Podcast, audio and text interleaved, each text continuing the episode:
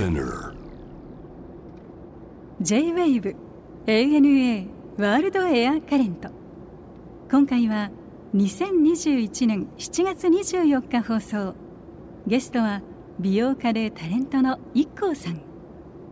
芸能界一の韓国通と呼ばれるようになったお話やこだわり韓国グルメについて。さらに景色の美しさに涙したという思い出の旅先などお楽しみください。一 k さんはなんかもう芸能界一の韓国通ですねもはやね。イメージがついてイメージそうですね、はい、まあ好きが高じてあの仕事になっていってずっと仕事をやらせてもらってるって感じ通い始めたのはいつぐらいなんですか、ね、あの実はね、はい、39歳の終わりにね、うん、あのパニック障害になってしまったんですよ、う。ん、それでもう日々めまいと、うん、あと発作ですかね。それはもうお仕事が多忙だそうなんです。す感じで？あの30代の時自分のアトリエを、はい、あのやってたんですね。弟子がいっぱいいて、はい、そうするとまあ私の中で技量よりもオーバーしたことが多かったんだと思うんですよ、うん、一月にやっぱり稼がなきゃいけないお金がやっぱり相当な金額。みんな食わせなきゃなんないし、ね、なきゃいけないですね、うん、だから責任感が強いから、うん、それでなんかこうそういういろんなこうジレンマの中であこれでいいのかなとかって思い始めたりとか、はい、まあそういうので倒れてしまって、はい、それで唯一そのパニック障害の時に私がめまいが止まる時っていうのは、自分の好きなことをやってる時だったような気がするんです。それが彼と一緒に会ってる時と、それと韓国ドラマがちょうど冬ソナのあたりですかね、あまさしく冬ソナの頃？それでね、私何見ていいか分かんなくって、時間は十分あるのに、と思ってそしたら2番目の姉がね、冬ソナが当時の、いわゆる初恋の感覚とか、ピュアですごいいいから一回見てみればっていうのであの見たんですよ。そしたら、ドハマりにはまっちゃって。でも当時の人、うん、みんな若者もそうですけど、はい、とにかくに日本で普通になんか見てた、そのまあ、ドラマだった映画みたいなものが忘れてた、そうなんですよ、ね、ピュアなとおっしゃる本当一個さんおっしゃるピュアなその純愛というか,、っていうんですか、ね、それを全部あそこにそれが詰まってたんだよね。詰まってたんですよね、それで景色なんかも、昭和のなんか懐かしい景色だったりとかね。あのおばちゃんたちの感覚もね。みんな見に行ってたもんね。そうそうそうそう、それでねそうそれがきっかけで、あの冬ソナいろんな夏の香りとか、あのもういろんなのを見まくったんですよ、その時期に、そしたら不思議なもので、うん、私に韓国のね、はい、ドラマのインタビューっていうのがなんでか分かんないけど来るようになったんですよ。それであドラマのインタビューだけどあなんか受けさせていただこうかなと思うのがきっかけで、うん、それからどんどんどんどんなんかこうことが運んでいって、うん、一冊本出しませんかって言われたんですよね、はい、それがきっかけで韓国に最初行っそれで今度は私のおすすめのあの化粧品だったりとかいろんなものがこうテレビに注目されるようになってちょうどオネーマンズのあたりですかね私たちの。オネーマンズのあたりとなんかこう全てがうわーっとこうガチ合っていっちゃってね。それであのだんだん紹介したものがミョンドンに適当に仕事でやってるわけじゃないんだけど私のポスターが気が付くとバンバンあの出始めちゃったんですよ。そっかそう。それであの皆さんがね、うん、えあそこの仕事してるの、うん、っていうふうにおっしゃってくれてたんだけど、うん、いや私紹介しただけなんだけど、うん、ちゃんと取り締まった方がいいんじゃない？って 周りから言われてたんだけど、あまりにもすごかったから、まあいいわいいわもうその辺割とフリーだもんね、そうなんですよ、ね。まあ、かつての韓国はね。だからもういいわ、はい、もうあの紹介したのは間違いないから、いいわって言ってたら、今度、ロッテホテルさんとね、はい、あとシーラホテル、はい、私がいつも常宿にしてた、シーラホテルと2つの仕事がちょっと舞い込んできたんですよ、それでうちの当時の社昔の社長がね、はい、どうするってどっちをやりたいって言われた時に、私はあまあここだけの話、あのシーラ常宿だったのでね、あのシーラのあの環境が好きだったのでシックだしねホテルもね、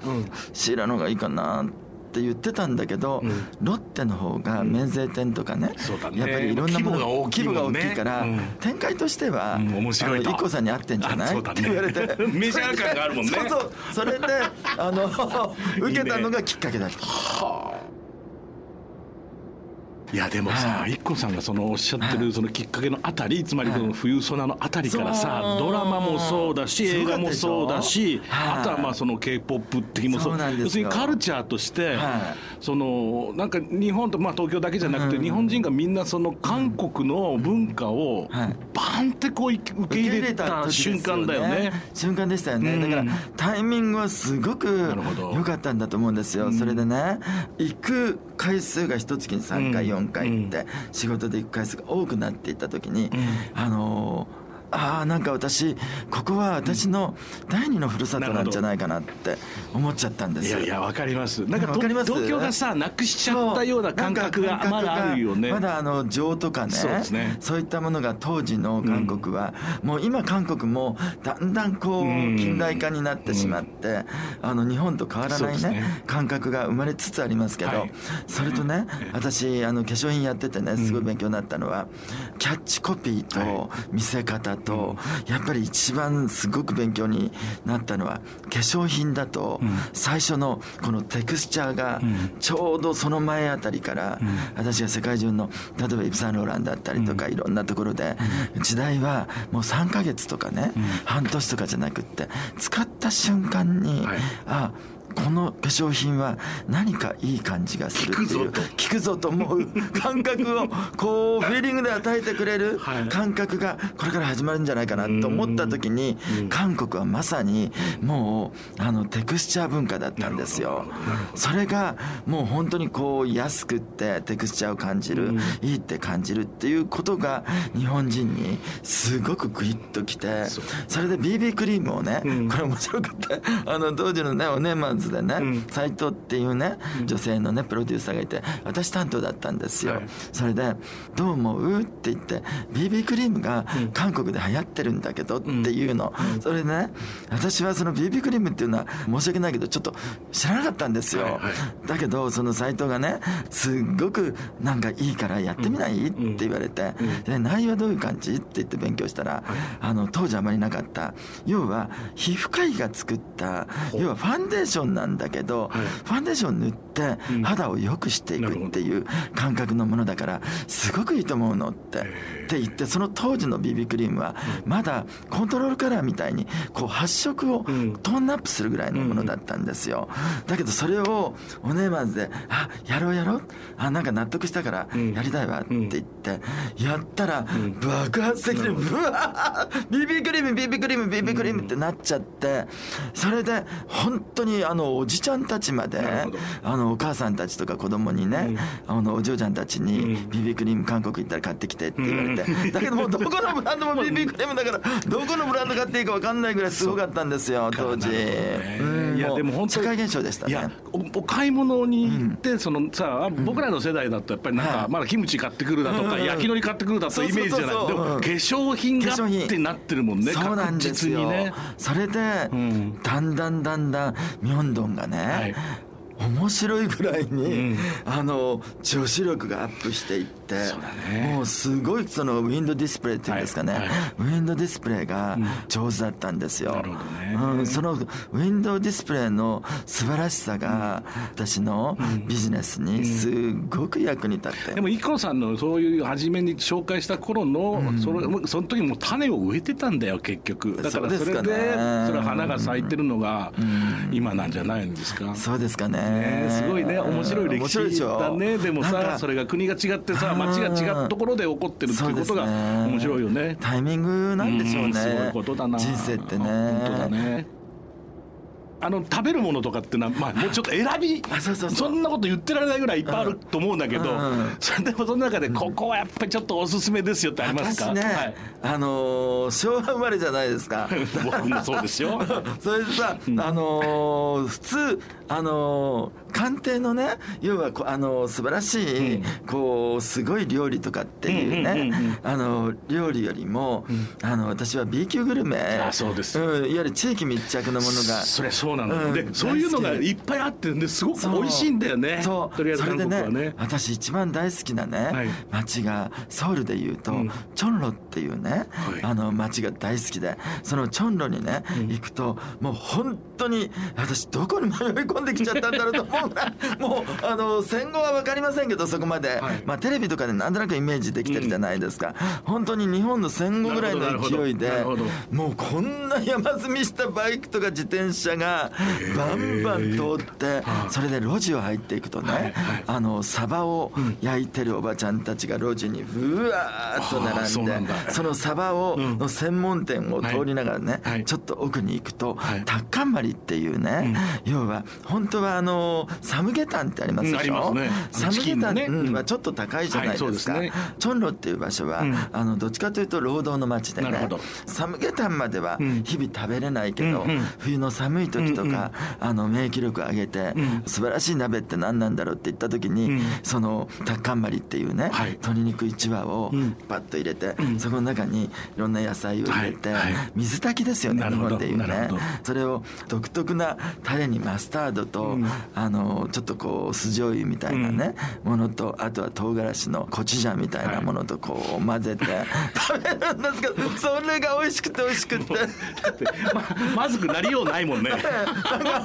それでねあのいろんなところに行ったんだけど、やっぱり一番はここだなっていうところがあって、はい、そこはね何がすごいかっていうと鶏肉がもう柔らかい、ほろほろ、うん、もうほろほろで本当に柔らかくってあの美味しかったですね。で、ね、最後にあの乾麺のね、はい、うどんを入れて締めるんですよ、また最後こう麺入れるのはうまいんだよね。美味しいですよね。プレチゲなんかもそうだけどさまた乾麺でもボイと放り込んじゃえばうまいんだよね鍋っつうのはね。それでプデチゲでね、思い出したの。プデチゲもいいよね。そうそうプデチゲ大好きで。いい、ね、私あの韓国行くと毎日食べてるんですよ夜ね。大好きで。最初はミョンドンのみんなが観光客が行くようなところに行ってたんですよ分かんなくってそしたら私の友達がねカンナムの近くにあのすごく美味しいソンタンプデチゲっていうのがあるからあのね最近はね昔の方が良かったんだけど昔はオンドルで座ってあったかいねあの床の上に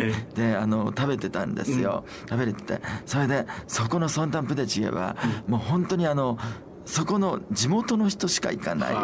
ところでもうむっちゃくちゃ美味しくって。安いんでしょまたね。ねでウインナーとか入ってるだろ。赤ウインナーとか入っちゃってんだよね。ウインナー入んないと美味しくないですよね。よね、あの味がしまんなくてそうそうそうそう。それとあ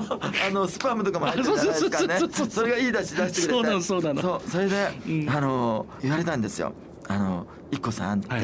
ここのタレも素晴らしいんだけど、うん、絶対韓国の人がやるのは、地元人がやるのは、ちょっとその辛ラーメンのね、元は元あるでしょ。あれ,、ね、あれをちょっとこう入れ、ね、最後にね入れなきゃダメよって絶対これは入れないと美味しくないからねって言って、まあ、その通りですよね。その通り。あのね、基本ねあの辛ラーメンのスープでやりゃいいんだよね。そうそうそう。何でも美味しくなるじゃないですか。それでいいんだよ。それでいい。そうそうそう。だからもうあれを入れてね、それでもうぐったぐた煮込んであの食べるっていうのがね大好きでね、うん、それとねあとあれですかね。私あのキンパとね、うん、あとあのホットサンドですか。ロッテホテルの出てね、うん、川に行く途中の交差点渡ったところに、おばちゃんとおじちゃんが2人でやってるとこあるんですよ、そこが美味しくってね私。キンパって要するに巻き寿司みたいなことだよね。細細巻きね。そうなんですよ、あのそれがね、はい、そこのキンパはね、もうむっちゃくちゃ美味しくって、私ロッテホテルでね、はい、朝食べないで そこのキンパとそう、ね、ホットサンドとあとあの豆乳コーヒー？豆乳コーヒーを買ってってあのみんなで食べるっていうのが手でそれからまたいろんなところに取材に行くわ、ね、かる。やっぱりそのさ、うん、その地方地方その地域地域に根ざしてるものっていうのうまいもんはないじゃない、ね、もちろんホテルのバイキングも素敵よビュッフェもいいよ。でもさやっぱね朝ごはん外に歩きに行ってさ、ね、そういうの一番一番贅沢なんだよね。いや僕も本当そういうのもう B 級グルメ大好きだからさああいうところ行くともうそれこそねこうお偉いさんたちとのさ接待で今日は宮廷料理行きますよ。ちょっとそれいいです今日っつってちょっと夜市行きませんかってなっちゃうよね。それはねその方が楽しいもんね。フィリピンのセブ島っていうのは、これもよく行かれるんですか？あのね、うん、フィリピンはね、一、回仕事でね、セブ島にあの行った時にね、はい、涙が出てきたんですよ。ね、うん、素晴らしくって、私ね、あのー、大体当時は夜着くんですよね。はい、あの私たちが行く便が、あの夜着いて、だけどそのこう周りのこうもう凸凹道を、もううわーと言いながらしあの市内から市外に出たところに、私たち泊まってたんですけど、うん、そうするとそこもやっぱり懐かしい、うん、今度はなんて言うんですかね。あのラジオ体操の朝、うん、あの小学生の頃のああいう香りが残ってるような気がしたんです。すごくわかります？わかるな。もう今なかなかそういう感覚って味わえないじゃないですか。な。カード持っていくやつな、うん、それでねその感覚が忘れられなくって、はい、あの当時あの具合が悪くなった時に、私、何日間か休みを取って行きたいなと思ったんですよね、それで行ったらですね、不思議なことが起きて、昼間ね、私が絶対にやっぱりこう海底火山とかありそうじゃないですか、だから温泉ってあんまり向こうの人入る習慣ないけど、あるんじゃないかなって思っちゃったんですよ、そしたら温泉ないないって言ってたんだけどあ一箇所だけあるって言われたんです、川が温泉になってるところが。はあ、南の方に。施設とかじゃないけどってことね。ここはでもあったかい水が出てるぞってことね、うんうんあの源泉があって、はい、川もこう掘っていくと、うん、あの温泉が出るところがあるん。で、それとあとあのジャングルの中にこう森の中にジャングルですかね。あの中にこう滝みたいなのが綺麗なのがあるところとか、まあ、とにかく景色の綺麗なところないって言ったら母さんホールっていうね、うん、当時日本人はほとんど行ってなかったんですよ、うん、20年以上前ですかね、はい、25年ぐらい前かな、あのー、そしたら母さんホールがあるって言って、うん、そこの母さんホールに行くまでも、うん、なんか涙が出た理由っていうのはあのあ自然の中で私が感じたことは、道路をこう作るために道路拡張だったりいろんなものがこうあると思いますけどそうすると手つかずのところっていうのは台風だったりとかいろんなもので木がなぎ倒されてもそれはあの自然にとってのしつけなのかなって思っちゃったんです。だけどあの人間の手が加わってこう伐採されたこう道路ができてったいったところを通るとその木々たちが見えるのにこう優しくないような気がした。だけど凸凹道のところをこう通っていくとね、うん、なんかすごくこの私のこうぐったぐだになって もうなんか心をね、こう包み込んでくれるような気がして、うん、涙が出てきて、それでこう行ったらその母さんホールっていうところで第一の滝第二の滝第三の滝って言ってあの第二の滝がもう本当に素晴らしくって。コバルトブルーっていうんですかね。もうすっごい綺麗で私初めて見た滝だったんですよ。それでまたそこで涙が出て また今度帰る時もそこにこう流れてる川ですかね、あの浅瀬の川も本当に綺麗で私の心を少しずつ少しずつこう溶かしてくれていった気がして、でその後に今度もっと南の方に行って、うん、本当にジャングルみたいなところを、行けるところまで車で行って、それであの森の中にあのジャングルの中にうわーっと川が流れてて石のこういうあの源泉が出るねところがあってそこからお湯がバンバン出てそれでねあのちょっとこっち側の川の方に行くともう川の水とだいぶこう、マイルドにね、うん、まろやかになっててわーっとかけ湯したりとかしてもいいんですよ。それでここは地元の人が、はい、あの皮膚病だったりとかねあのいろんな時にすごく効くって言われて、うん、行ってるところだって言われたんですけど私行ってる時はもう誰もいなかったんですよね、うん、でそこであここはすっごいいいや。私のパワースポットみたいなところがセブ島でも2箇所できて、なるほど、韓国は力をこうエネルギッシュにうわっとこう盛り上げていくこう弱った気持ちをうわっと。だけどセブ島っていうのはあの疲れ切ってもう本当にこう聞く耳を持てなくなったぐらいの 感覚の時にこう心癒される場所だったような気がするんですよ。今回これは料理の5本ですね、はい、えっ、ー、と一行のやみつきレシピ。レシピ、さっきパラパラと見させていただいてましたが、どれもうまそうだね。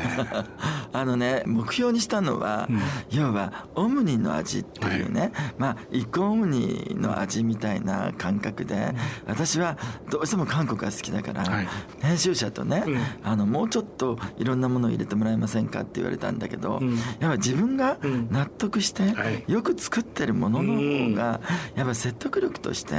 いいし、私はなんかあの売れる売れないっていうより絶対的に星の数とか評価が、いや重要だと思うのよ。って。でいいもの作れば絶対後からでも売れたりとかするから、うん、なんか思うようにやらせてとかっていやでもあのおっしゃることよくわかる。その重荷のっていうのつまりママのっていうかね、お母ちゃんの味ってやつでしょ。だからねそう、うん、お母ちゃんって言ってさ家で作ってんのって大体15か20あればいいんだって言うじゃん、まあよね、よくね。だからそれをローテーションしてくれてればいいわけでね。それをその本当に簡単に作れてお家でもすぐできて美味しいよっていうのがいっぱいあるね。そそれでね、うん、あの今回は韓国料理もそうだけど、うん、自分の思い出探しっていうのを、はい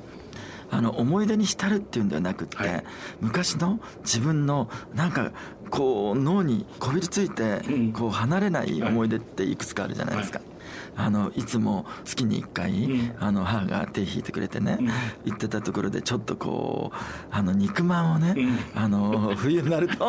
買ってたんですよ。その時にこう肉まんのこうあの入ってるね。あのあれ表紙がそれでそうそう。そうすると湯気がうわーっとなってあのー、かる肉まんのその皮の匂いとかいろんな匂いが懐かしい匂いがして、ね、絶対今回は肉まん入れたいわっていやもうあの湯気はさ幸せの象徴だもんな。ですよね。もう本当に。だからなんかこう自分が魂が、うん、うんなんかこうすごくこもっていくものだけを、このあの本に入れていきたいな、ね、いいね。あのすごくもうそれこそ電子レンジ使ってチーンってやってもできるよってのもあるし、また裏に手軽に作れるのが一緒いっぱいあるんですけどそんな中でもやっぱりこの魔法のひと手間って書いてんじゃん、はい、この IKKO さんにとっての魔法のひと手間って何ですか、あのね、うん、いろんな意味合いがあるんだけども、うん分かりやすく言うとあの一から出しをね、今こういう時期だから、みんな大変じゃないですか、忙しくって。それでそういった時に一から出しを取らなくっても、もう本当に理想にしてる調味料に出会えば、魔法のひと手間のように、ひと手間って言わないかもわからないけども、これをちょっと入れるだけで変わるとか、それとあとちょっとした器、あの大したものじゃなかったとしても、お漬物一つにしても、もしかしたら素晴らしい自分が綺麗なあのねあの小皿にちょっとこう盛るだけで食卓がこう美しくなっていくしとかあの磨き上げられたね台所でこう音がしていくとかね。あのご飯とかっていうのは音五感で感じるもの全てがやっぱりこの一つの美味しさをもっともっと膨らませていくような気がしてそういう味だけじゃなくっていろんなものがひと手間心が加わっていくことによって、その人の料理っていうのは何十倍にも何百倍にも人の魂に、頭に残っていくものじゃないかな。そういったひと手間を口では言い表せないひと手間をなんか感じたものを皆さんちょっとこう入れていけばい。いんじゃないっていうそういう本なんです。五感で楽しむこと。いや本当におっしゃる通りだと思いますよ。でも本当にね、見ただけでお腹が空きます。もうすぐ食べたくなるから皆さんぜひこの IKKO さんのやみつきレシピ、えー、見てやっていただければと思います。ありがとうございます。さて、えー、と最後にこれはあのゲストの皆さんに必ず伺ってるんですが IKKO さんにとっての旅って一体何ですか？あうん。私にとって旅って魂の浄化ですかね、うん、うん、魂の浄化魂の進化、はいっていうこの2つ浄化と進化っていうものかも分かりません。ありがとうございました。楽しかったです。ありがとうございました。どうも。ANA World Air Current